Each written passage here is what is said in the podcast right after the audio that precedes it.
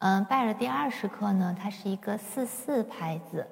还是左右两个手都在高音谱号上。前面它给的速度还是 allegretto，是一个小快板的速度，是一个比快板稍慢的速度。然后我们先看看左右手分别的位置，右手是在高音区的哆、来、咪、嗦，它用到了这四个音，然后用一二三五指。然后左手也是高音谱号在中音区，它用的是哆、咪、发、嗦。用其实也是一二三五指，五三二一，用的是这些音。好，我们还是先来看看单手，然后右边右手这边，我一边给大家弹，然后一边给大家把句子分一下，从头开始。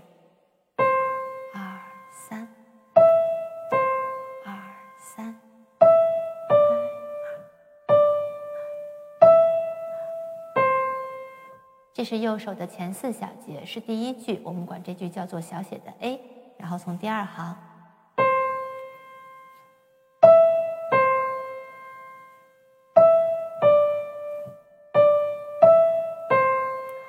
三四，这是第二行，是第二句，我们管它叫小写的 A 一。它和第一行用的是同样的素材。然后咱们再看第三行。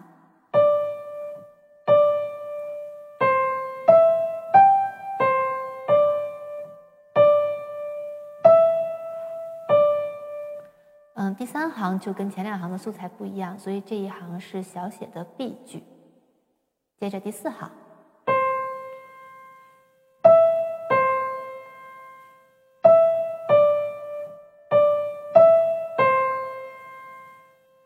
好，这一行，嗯，它的右手和第二行是完全一样的，但是左手的结尾有一点点的变化，所以这一行我们管它叫做小写的 A 二句。现在我们经常出现的这种拜耳的曲式结构，就是一共是四句，每一句四个小节，都是非常规整的乐曲。那么它它大多数用到的曲式结构是 A A B A，这个也是作曲里面非常常用的曲式结构。好，嗯，右手就是这样。啊，另外还有一点呢，就是说，我现在给大家划分的乐句是按照乐曲的曲式结构来的。这个与我们弹奏时候的连线不是一回事儿，有的时候可能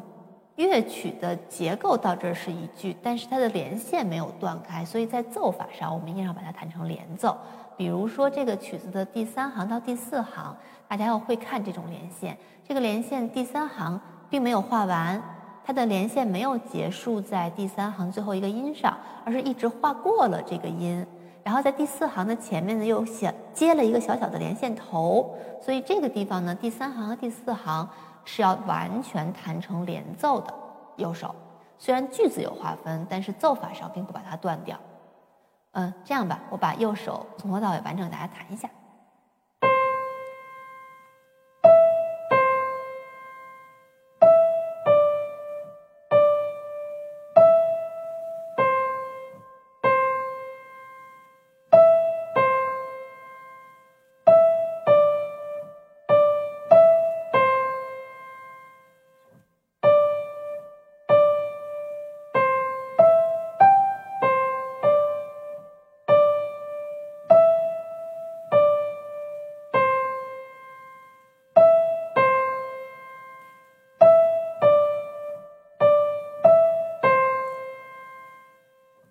好的，我没有弹反复。谱面上第三行和第四行是需要反复的，写了反复记号。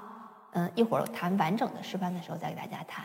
好，右手就是这样。咱们现在拜耳呢，都是一些适合初学者的小乐曲，所以我们在这个阶段一定要严格按照谱面上的连线去把分句做标准、做到位。好，咱们再看看左手，左手在谱子的下方写了一个 legato。李教授咱们前面讲过，这个是连奏的意思，所以虽然左手没有画连线，但是左手从头到尾都可以弹成连奏。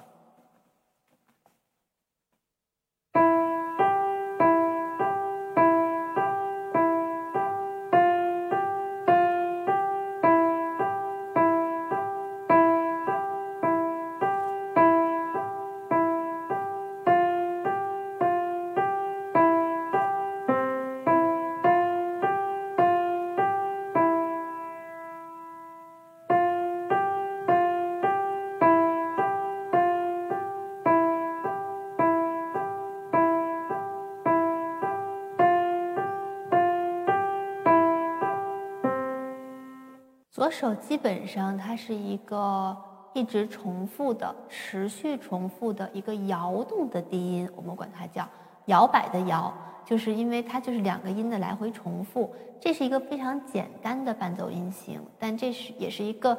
不是很容易控制的伴奏音型。尤其它这个曲子左手的搜一直在一指上，所以这个搜特别容易弹得很重。那如果它跟咪的力度和速度不是很均衡的话，它就那个曲子听起来就不太平均，就不好听了。所以这个这种伴奏音型，首先要弹得非常均匀，并且它始终是一个非常轻的力度，在跟右手合起来的时候，它更要轻，只是一个呃背景，是一个衬托，要把右手的主旋律托起来。另外呢，我们看第三行有一个全音符是四拍，我觉得在这个全音符的后面是可以尝试做一下小小的分句的，因为它有一个呃呼吸的感觉，但是要注意这个地方的分句不要影响右手，就是说两个手在弹奏的时候彼此之间都不要互相影响，各自的分句当不一致的时候，另一个手还是要持续的进行，嗯。呃，我先给大家完整的合一遍，先不谈反复，大家看一下分句。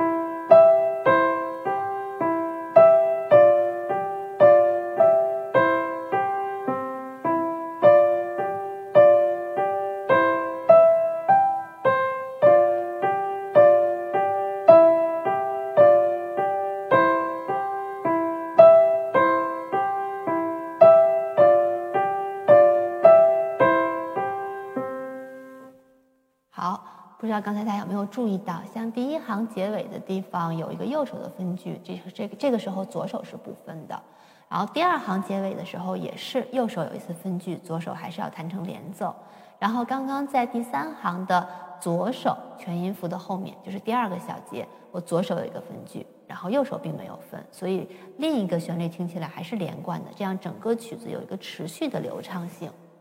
现在呢，我把节拍器速度开到一百。然后从头到尾给大家完整的再弹一次。